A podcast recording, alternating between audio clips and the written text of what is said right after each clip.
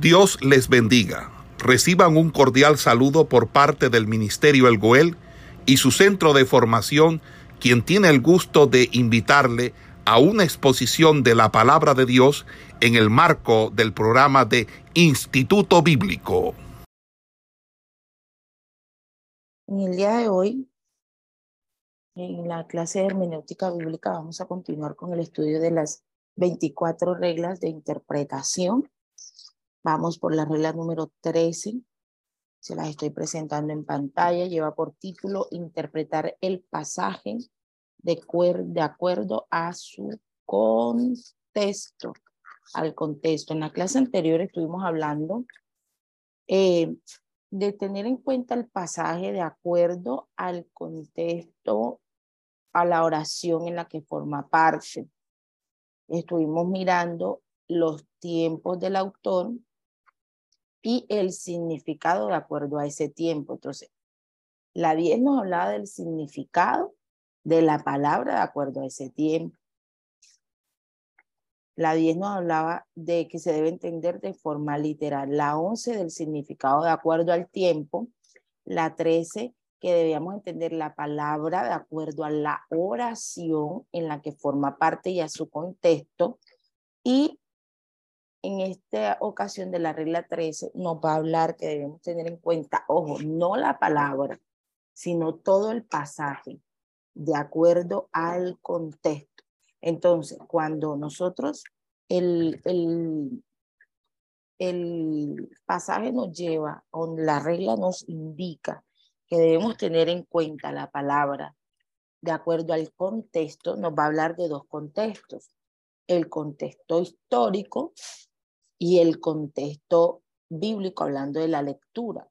Es decir, nosotros podemos leer el pasaje cuando Jesucristo resucitó a Lázaro y nosotros leemos allí que dice Jesús lloró. Entonces las personas podrán tomar el pasaje y decir que Jesús lloraba y que Jesús eh, pueden usar el pasaje para darle muchas interpretaciones, hablar de la humanidad de Cristo, de demostrar que él como humano también tenía sentimientos y lloraba. Se puede hablar de muchas cosas tomando solamente ese versículo que es el más corto de toda la Biblia, que dice Jesús lloró. Pero para darle un verdadero significado a ese Jesús lloró, uno debe tener en cuenta el contexto que rodea la palabra. Y cuando hablamos de contexto, cuando hablamos de contexto, nos referimos entonces al contexto bíblico, hablamos de todo el capítulo. Entonces nosotros empezamos a analizar que quien murió fue Lázaro, uno de los grandes amigos de Jesús, Lázaro, alguien con quien Jesús tenía una relación muy cercana, era amigo de Marta y María, hermanas de Lázaro, entonces empezamos a entender que había una relación muy estrecha entre Jesús y Lázaro. Se visitaban constantemente, en muchas ocasiones Jesús fue a su casa, eran discípulos de Jesús, amantes de la palabra de Cristo, eh, se habían convertido, habían tenido una conversión genuina. En una ocasión Jesús tenía tanta confianza con ellos que Marta fue capaz de decirle a Jesús, eh, de reclamarle porque María no la ayudaba en los quehaceres, sino que nada más estaba escuchándole y en esa misma confianza Jesús le, le reprocha que ella está es angustiada por los afanes diarios y que, es que María había escogido la mejor parte. Le dice, Marta, Marta, turbada estás.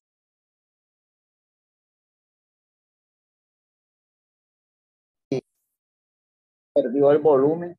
Turbada estás y estudiando, entonces se ponen a llamar. Marta, Marta, turbada estás, le dice Jesús, con todas estas cosas, más María ha escogido la mejor parte.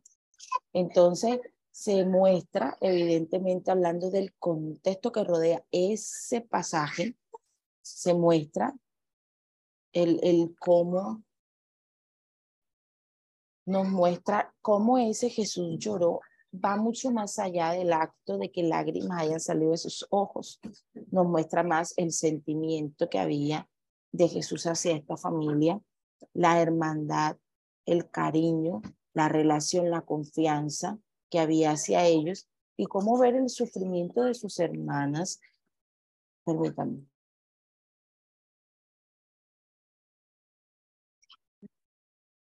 Entonces les decía, colocándole el ejemplo del pasaje de Jesús con la muerte de Lázaro, eh, pueden haber muchas formas, mucho más allá de interpretar el, hecho de que lágrimas hayan salido de los ojos de Jesús, podemos analizar mucho más la relación que tenían, la, la cercanía que tenían, el hecho mismo de que a Jesús le doliera verlas a ellas sufriendo la muerte de su hermano, ignorando el milagro que iba a suceder.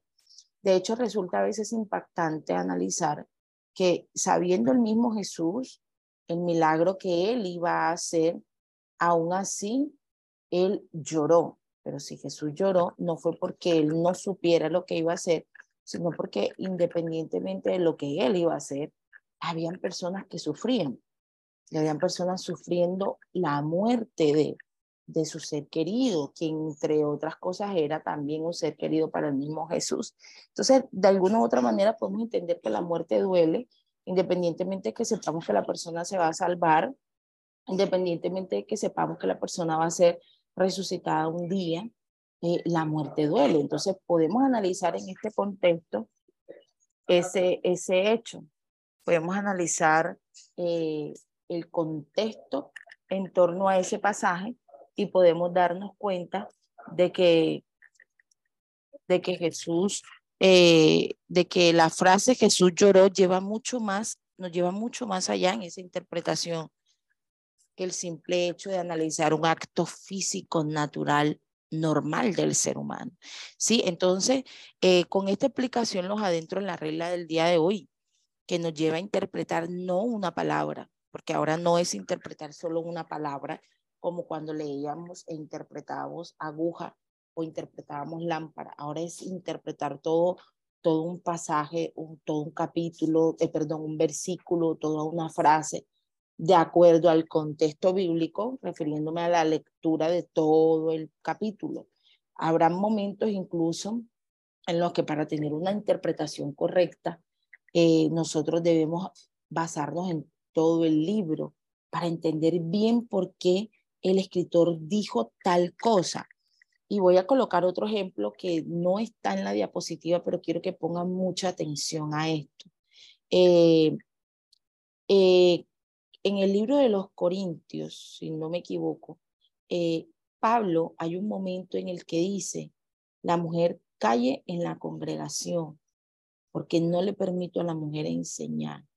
Y cuando nosotros analizamos este pasaje, esta frase escrita por Pablo, muchos en el día de hoy interpretan este pasaje como que la mujer no puede pastorear, no puede enseñar, no puede desempeñar un cargo, solamente es la esposa del pastor, la esposa del ministro, la esposa del, del, evangelista, la esposa del maestro, pero ella no puede ejercer ningún cargo.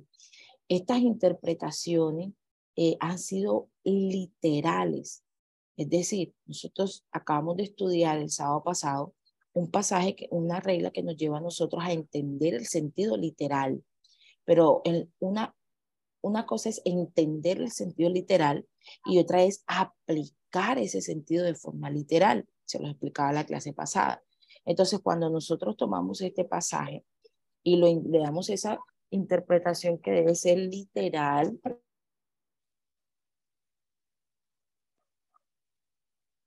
pero debemos inmediatamente aplicar esta regla también, que es analizar el contexto que rodea este pasaje. Y muchas veces el contexto histórico. Entonces, en este ejemplo que les voy a colocar, se aplican, si no cuatro, tal vez cinco reglas de interpretación hermenéutica. Analizaremos el contexto histórico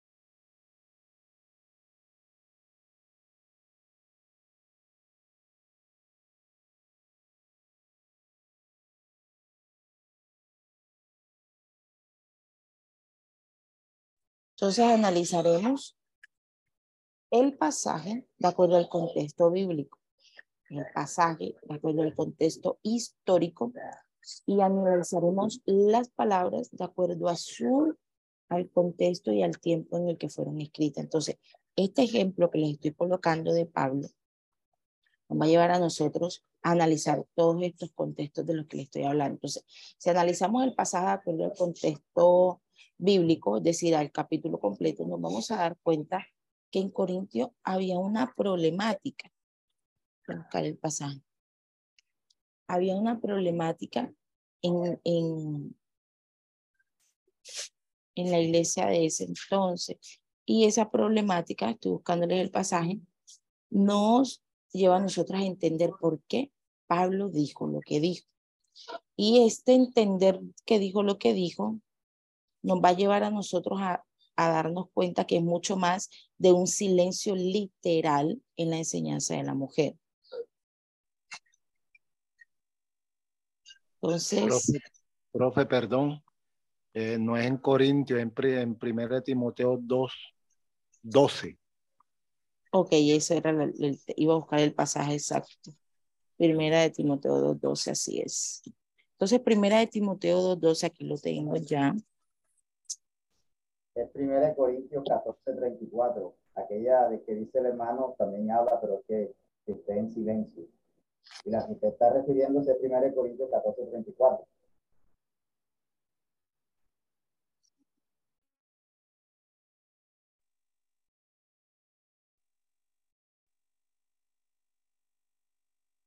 Primera de Corintios 14. 34 al 35. Dice, y si 33, pues Dios no es Dios de confusión, sino de paz. Entonces, mire lo que dice el 33 y seguimos leyendo. Con, como en todas las iglesias de los santos. Dice, pues las mujeres callen en la congregación porque no les permito hablar, sino que estén sujetas, como también la ley lo dice. Y si quieren aprender algo, pregunten en casa a sus maridos, porque es indecoroso que una mujer hable en la congregación. Entonces, tres capítulos, tres versículos que han sido convertidos en una doctrina al ser interpretados de forma independiente.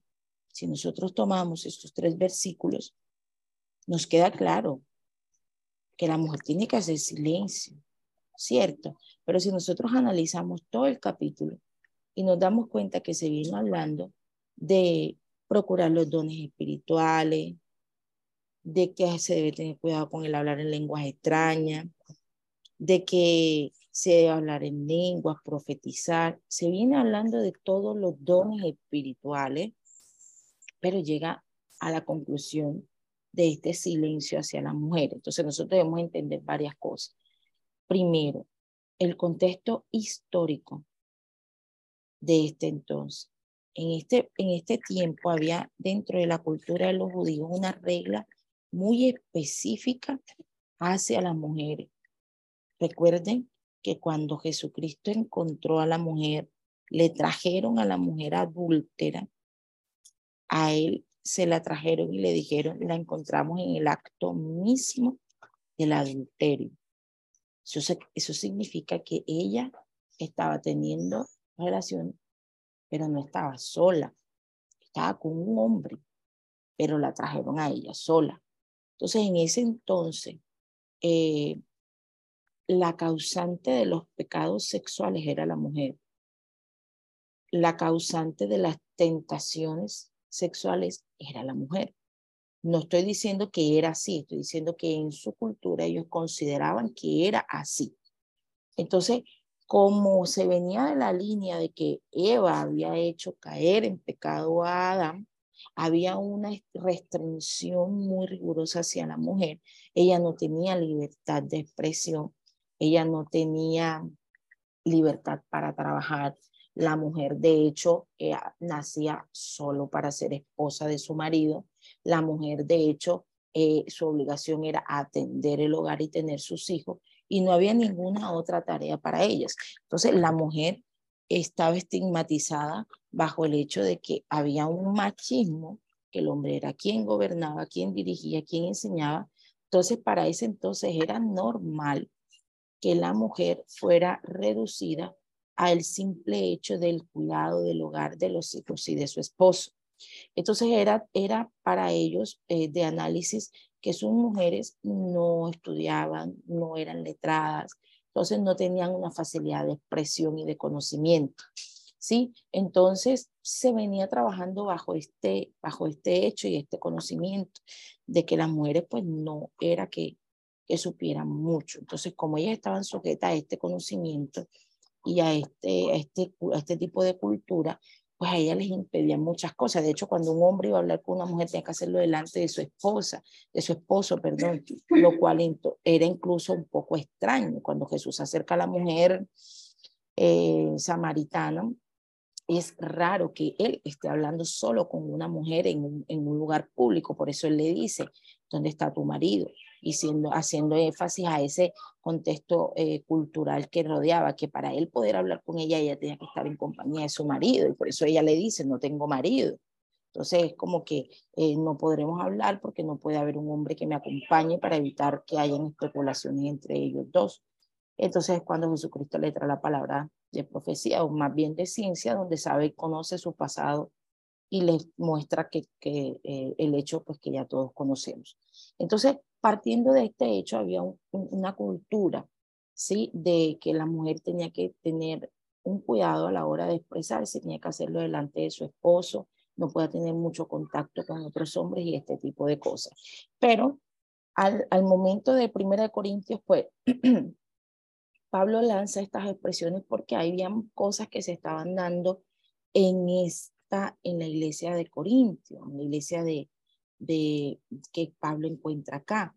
Para ese entonces había una cultura y era que en Éfeso eh, se daba mucho lo que era el culto a Atenas, a, a la diosa Diana, Artemisa, y ellas eh, ofrecían un culto que era pagano y ellas tenían un, eh, un templo, un templo donde quienes eran los sacerdotes de ese templo pagano eran solamente mujeres, solamente mujeres. Este que le voy a hablar aquí es el contexto histórico. Le acabo de hablar del contexto cultural, ahora le voy a hablar del contexto histórico.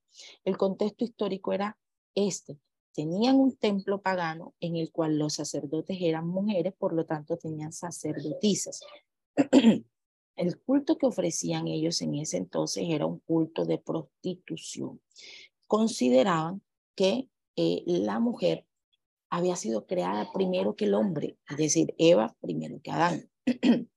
y consideraban entonces que el hecho de haber sido creada primero le permitía a la mujer tener un conocimiento místico, un conocimiento espiritual que el hombre no tenía, pero que el hombre podía adquirir y que lo podía adquirir solamente a través del acto sexual mismo. Entonces esto hacía que estas sacerdotisas de Atenas, de, de, de Éfeso, eh, prestaran este servicio de prostitución.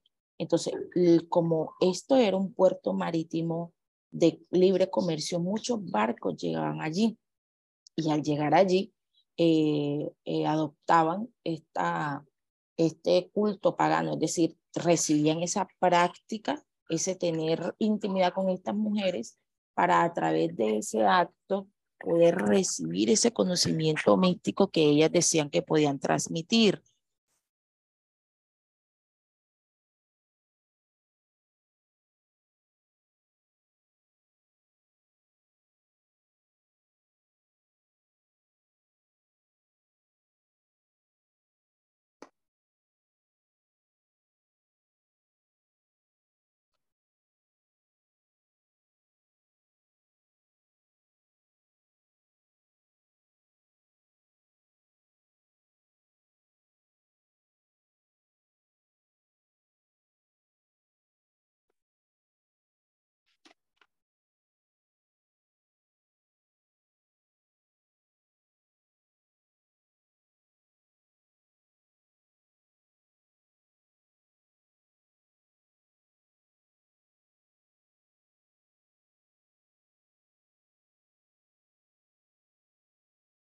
Disculpen, hermanos.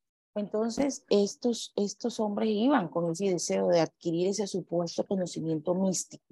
Entonces, como ellos ya sabían que la única forma de adquirir este conocimiento místico era teniendo intimidad con estas mujeres, ellos lo hacían eh, y practicaban eh, ese acto ya fuera de fornicación o adulterio, dependiendo si eran casados o no.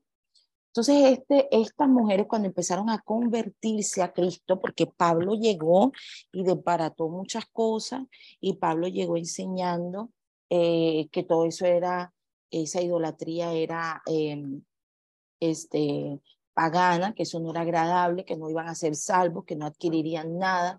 Entonces, por eso Pablo empieza a decir, no fue la mujer, el hombre creado a causa de la mujer, sino que la mujer fue creada a causa del hombre. Entonces, Pablo empieza a enseñar todas estas cosas, empieza a exhortarle, porque cuando estas mujeres se convierten a Cristo, eh, eh, venían todavía con estas costumbres de que eran ellas las que enseñaban, de que eran ellas las que transmitían el conocimiento espiritual y convertidas a Cristo querían tener esta misma práctica dentro de la congregación. Entonces ya no lo hacían a través del, del, del, del acto sexual, pero entonces lo querían hacer a través de las enseñanzas desde el púlpito, querían hacerlo a través de la enseñanza eh, del compartir la palabra. Querían entonces eh, instruir ellas cuando aún ellas mismas todavía no habían sido completamente instruidas, tenían muchas cosas que cambiar. Entonces, por eso Pablo, de una manera abrupta, tiene que ponerle un límite a estas mujeres y a estas enseñanzas paganas que ellas estaban trayendo. Entonces, es por eso que él les dice este, estos pasajes que nosotros acabamos de leer. Eh, eh, no permito que la mujer entonces los espíritus de los profetas se sujetan a los profetas, eh, pues Dios no es un Dios de confusión, sino de paz, como en todas las iglesias de los santos. Pablo viene hablando de una problemática que se estaba viendo en esta iglesia porque se estaban dando este tipo de enseñanzas que no iban de acuerdo de acuerdo a las escrituras. Amén. Entonces, para nosotros poder entender esto, no tomar esta interpretación de una manera errada, tenemos que analizar el texto, el pasaje, la palabra, el contexto.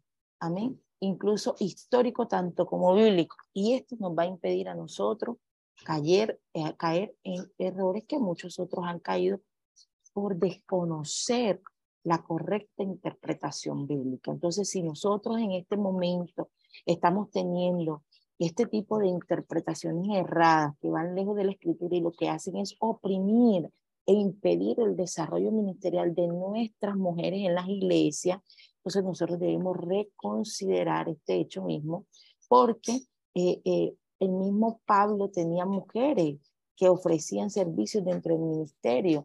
En el, el, mismo Jesucristo tuvo a su alrededor mujeres que ofrecían servicios dentro del ministerio. Entonces, no es bíblico impedir o interrumpir el desarrollo ministerial de las mujeres dentro de la congregación. Amén. Y esta regla número 13 nos ha absorbido casi todo el tiempo, pero quiero dejar claro estos cuatro puntos que la regla número 13 nos da, y es que debemos tener en cuenta o analizar qué nexos tiene el pasaje con los párrafos circundantes, es decir, con el resto del capítulo. ¿Qué relación tiene con el libro? Entonces, nosotros acabamos de leer Corintios, ¿cierto?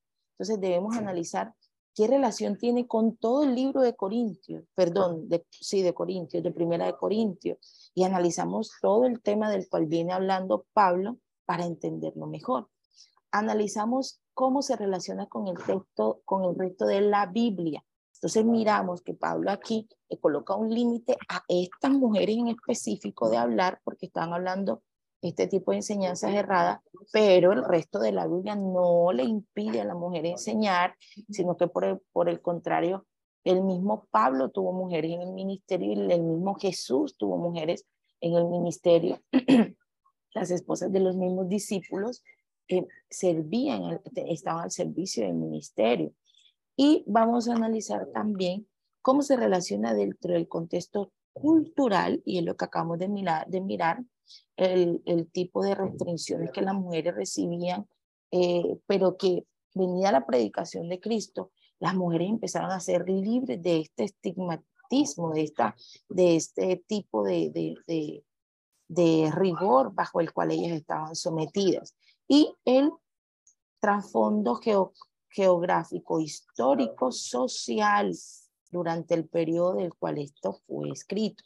Yo acá le coloqué una cita bíblica que iba a ser el ejemplo, pero tomamos el de Corintios, amén. Entonces, usted en su cuaderno puede colocar que el ejemplo fue 1 Corintios 14, 33 al 35 y colocarlo como ejemplo para la explicación de esta regla.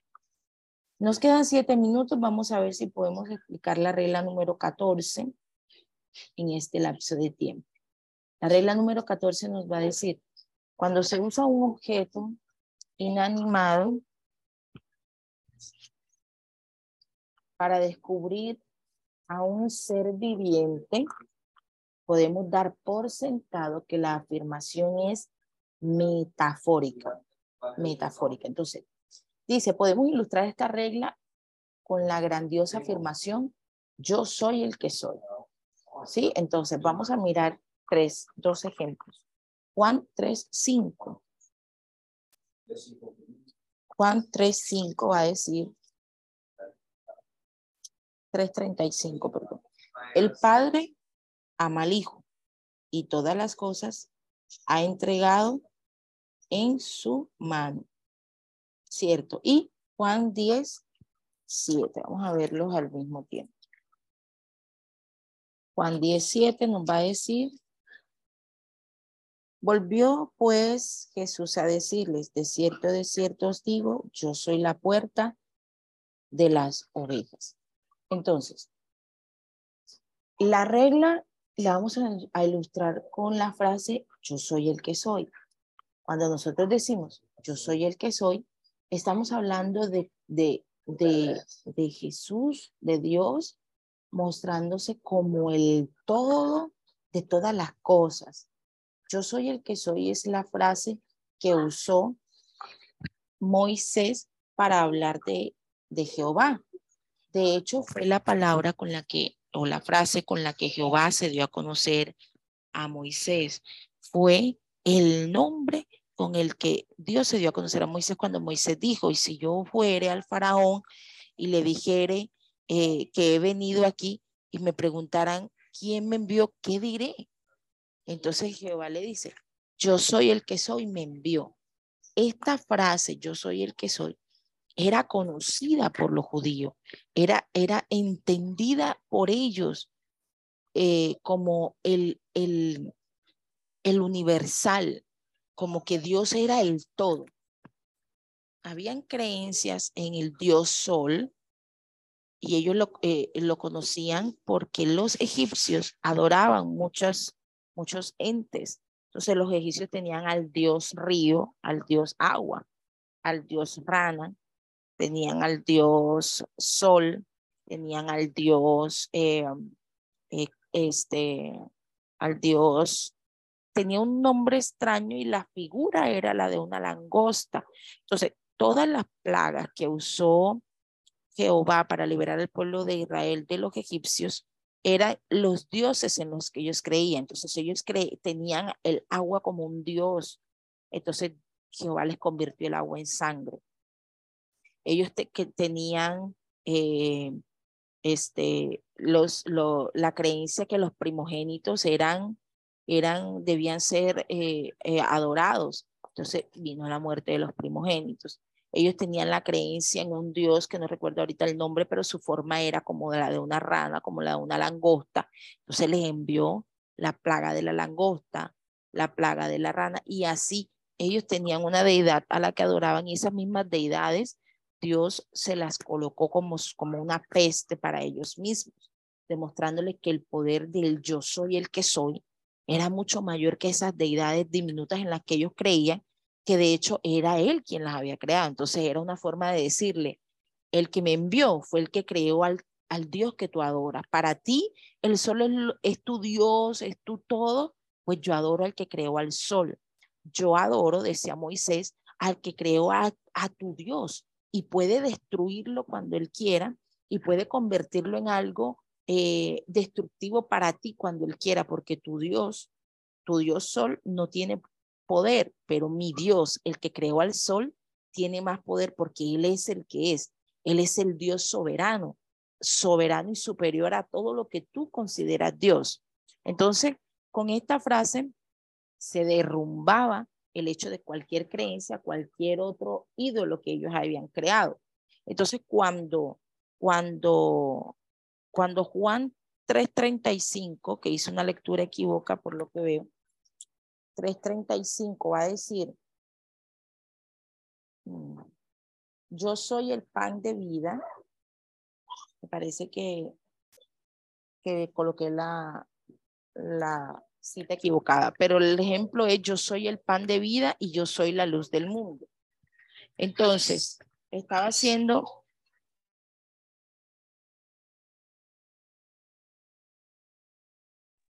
referencia a ese hecho del yo soy. Él es el todo. Entonces no había ningún problema en que Jesús se mostrara como algo inanimado, como diciendo, Él es la luz. La luz es un objeto inanimado. Él es eh, la puerta. La puerta es un objeto inanimado. Yo soy el pan de vida. el pan es un objeto inanimado. Es decir, cosas que no tienen vida, pero que Dios las usa para representarse para representar su acción, más que decir ahora que había que adorar la luz, que había que adorar al pan, que había que adorar a la puerta, que había que adorar un camino. No, él lo usó para decir, yo funciono como el pan funciona a ti. Yo funciono como el pan de vida, soy tu pan espiritual. Yo funcionaré en ti como la luz que ilumina el mundo, yo iluminaré tu vida. Yo funciono como la puerta que se abre para entrar. Yo seré la puerta que te lleva al cielo. Yo soy como el camino que te lleva hacia un lugar. Yo te llevaré a mi Padre Celestial. Entonces, estos ejemplos entran dentro de lo que conocemos o podemos entenderlo como una metáfora. Usar algo inanimado para mostrar una acción de un ser viviente o representar eh, eh, el trabajo de Jesucristo, el trabajo de un ser viviente. Entonces Cristo nos va a decir, vosotros sois la luz del mundo. Eso es una metáfora. ¿Por qué? No se esconde la luz debajo de un almud, sino que se coloca en lo alto para alumbrar. Nos está diciendo cuál es nuestra labor y cuál es nuestra tarea, porque Dios nos ha dado la habilidad de algo. Y ese es el iluminar el camino a los demás, mostrarle el camino a los demás, eh, eh, mostrarles la luz, lo que va a hacer es que nos va a mostrar por dónde debemos andar. Jesús hizo eso con nosotros, nosotros lo hacemos con el resto del mundo.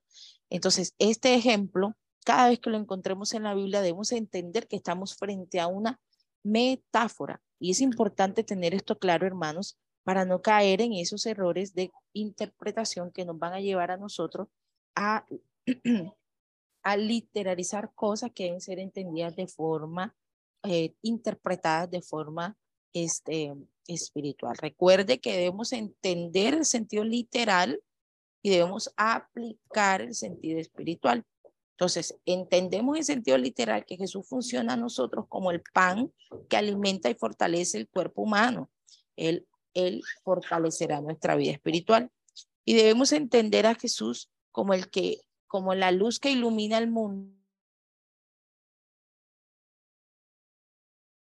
como la luz que ilumina el mundo y que Él vendrá a nuestras vidas para iluminar y mostrarnos el sendero de salvación.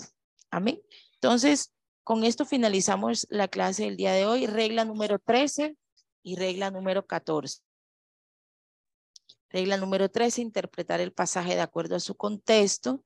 Y regla número 14, cuando se usa un objeto inanimado para descubrir a un ser viviente, podemos dar por sentado que la afirmación es metafórica. Amén.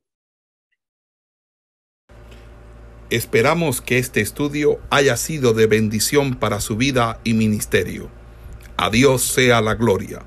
Este es el Ministerio El Goel, vidas transformadas para cumplir el propósito de Dios.